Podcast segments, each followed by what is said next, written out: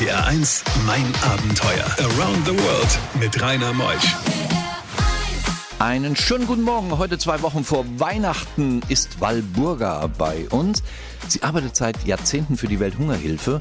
Sie ist im Einsatz für andere Menschen, dass es denen besser geht. Und was Walburga zu erzählen hat, das ist äh, eine ganze Menge und ich weiß gar nicht, ob die Zeit heute ausreicht, aber sie muss ausreichen, denn um zwölf kommen ja meine Kollegen, denn sie ist entführt worden. Eine Woche lang war sie von Rebellen weggeholt worden und eine Bruchlandung hat sie überlebt und auch einen Milzbrand. Also ihre Geschichte, Walburga Kreiner, heute in mein Abenteuer bis zwölf. RPR 1, das Original.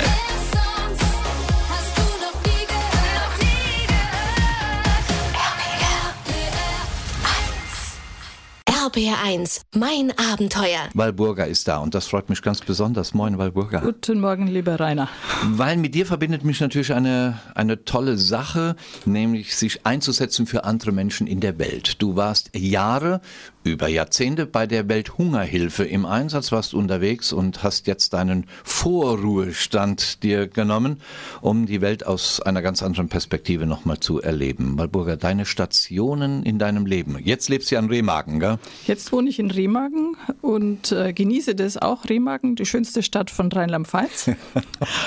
und, äh, aber ich war 25 Jahre bei der Welthungerhilfe, für die Welthungerhilfe in Angola, in Mosambik im Einsatz und früher war ich für den Deutschen Entwicklungsdienst in Brasilien sieben Jahre. Und es war eine spannende Zeit, immer wieder neue Menschen, neue Kulturen, neue Sprachen kennenzulernen. Es war ein gutes, abenteuerliches Leben. Ja, und das meiste liegt ja auch noch sicherlich vor dir, denn du kamst auch gerade aus Brasilien zurück. Du bist nochmal zurückgekehrt zu den Ursprüngen. Ja, ich dachte mir so nach 40 Jahren nochmal zu gucken, was aus meinem Projekt damals geworden ist.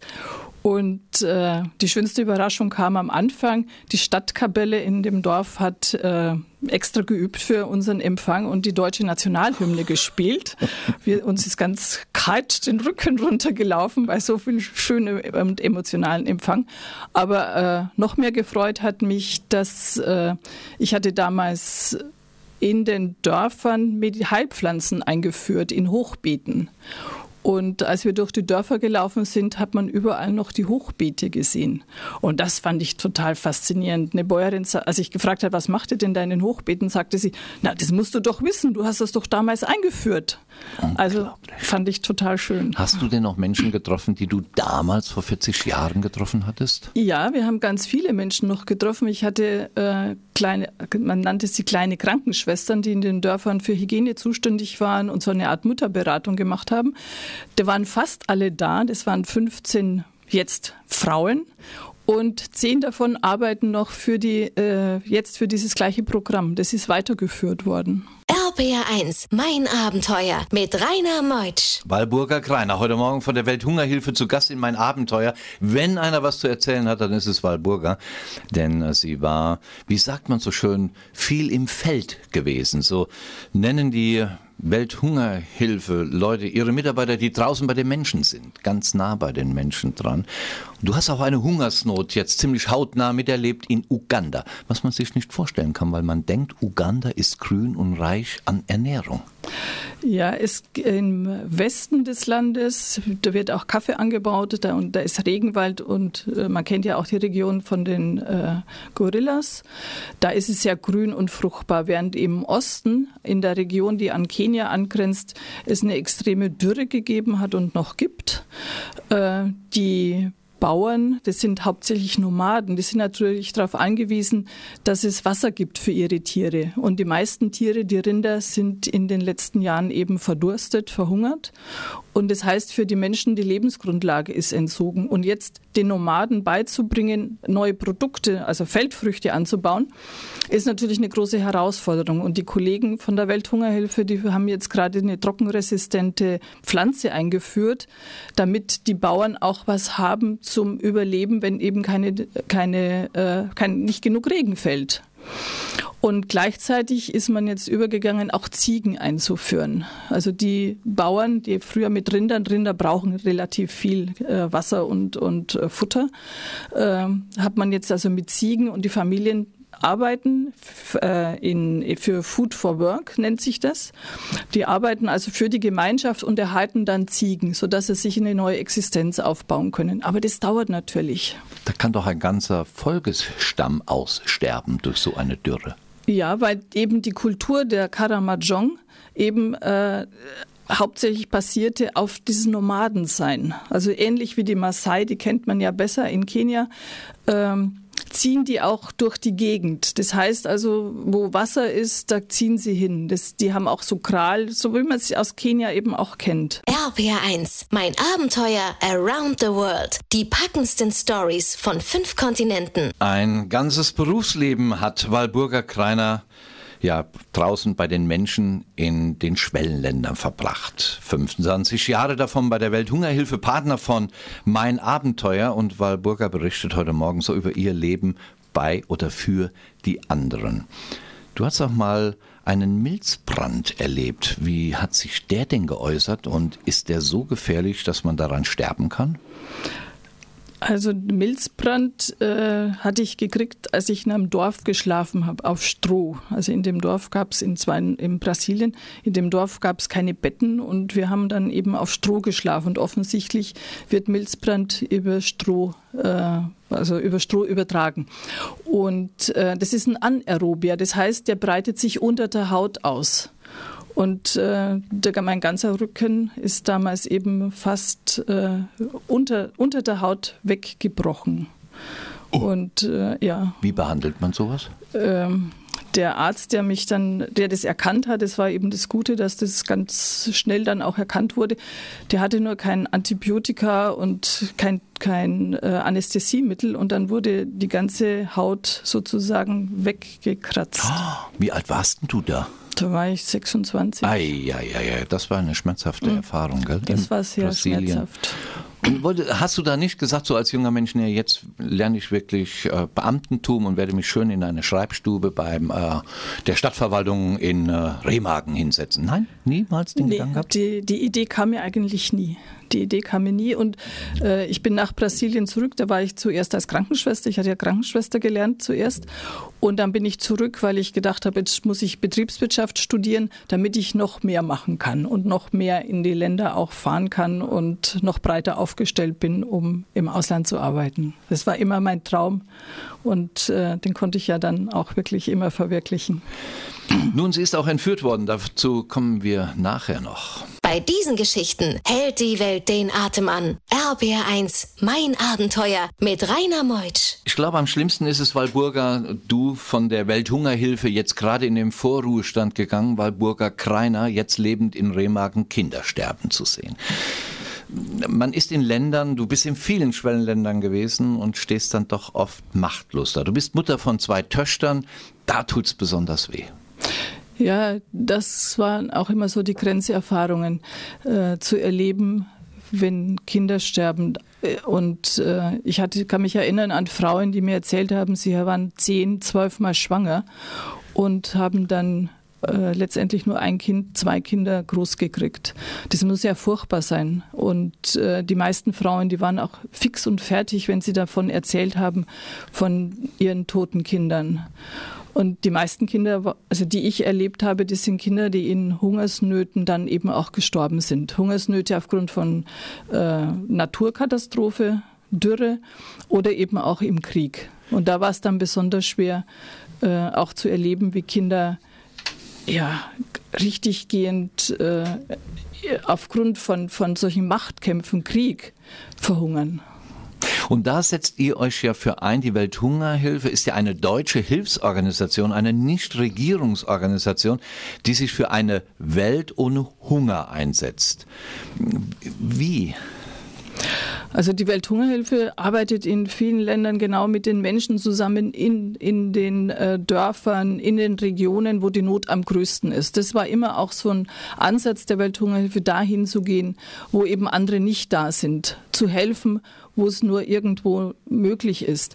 Und äh, man sieht es ja auch wie im Somaliland, Somalia, im Sudan, in den Kriegsregionen ist überall die Welthungerhilfe. Sie unterstützen immer mit Saatgut, sie bauen Brunnen, die Kollegen sind vor Ort und wir arbeiten ja viel mit lokalen Mitarbeitern zusammen. Das heißt, die Verbindung zwischen den Experten oder den, den äh, Deutschland ist immer gegeben. Die Leute erfahren auch, was sie wirklich brauchen, was die Menschen in den Dörfern auch tatsächlich brauchen. RPR 1. RPR 1, mein Abenteuer. Around the World mit Rainer Meusch.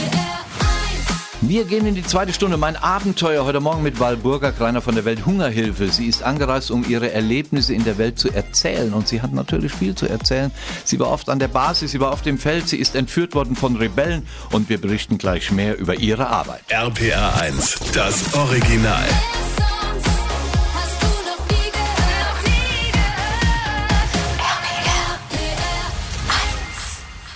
RPR1, mein Abenteuer. Walburga Kreiner heute Morgen in mein Abenteuer.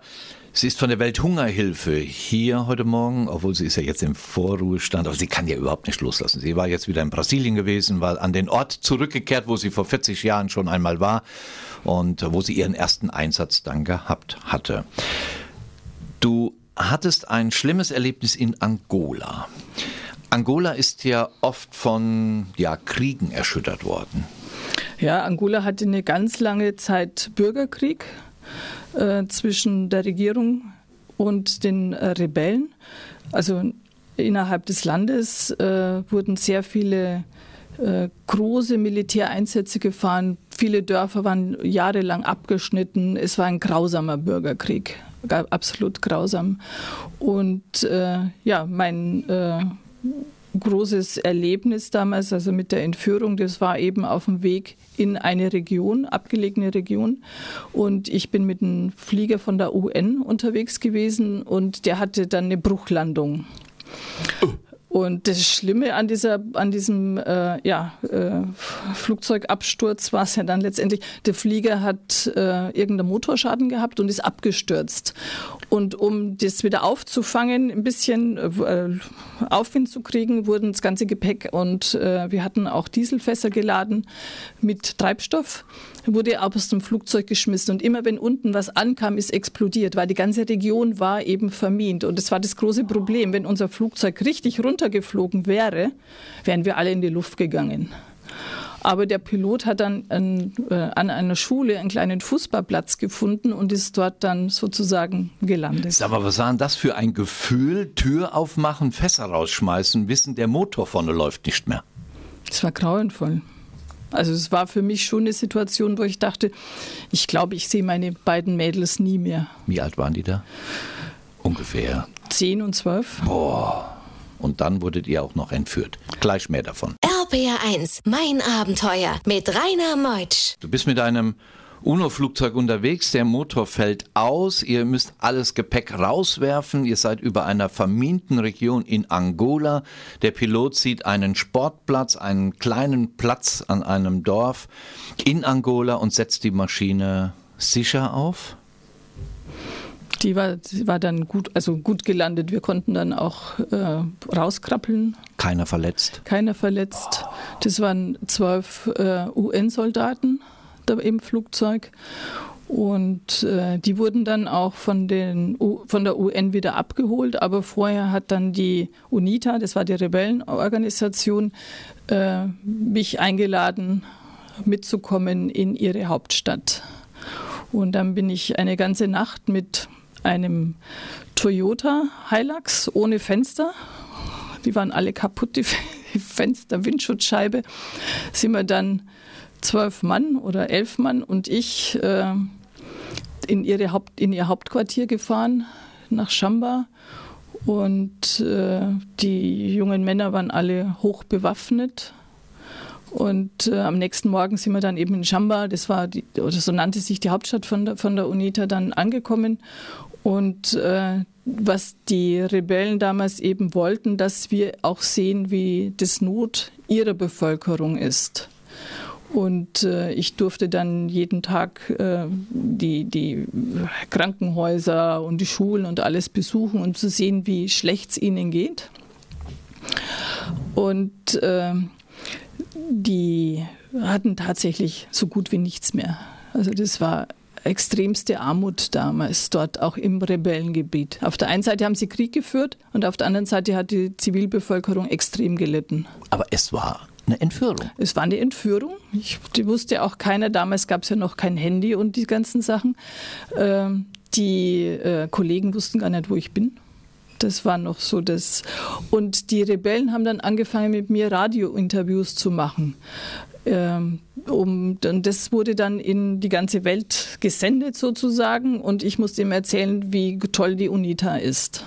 Boah, wie es ausging, gleich nach halb. RPR1, mein Abenteuer Around the World. Die packendsten Stories von fünf Kontinenten. Walburger Kreiner ist heute Morgen hier, wohnt in Remagen, arbeitete Jahrzehnte bei der Welthungerhilfe und ist entführt worden in Angola. Die Rebellen haben sie genommen, um damit sie aufmerksam macht auf ja, die Rebellenarbeit in Angola sie wurde instrumentalisiert, musste Radiointerviews geben, sagen, wie toll diese Rebellenorganisation ist. Wie ging es aus, Walburger?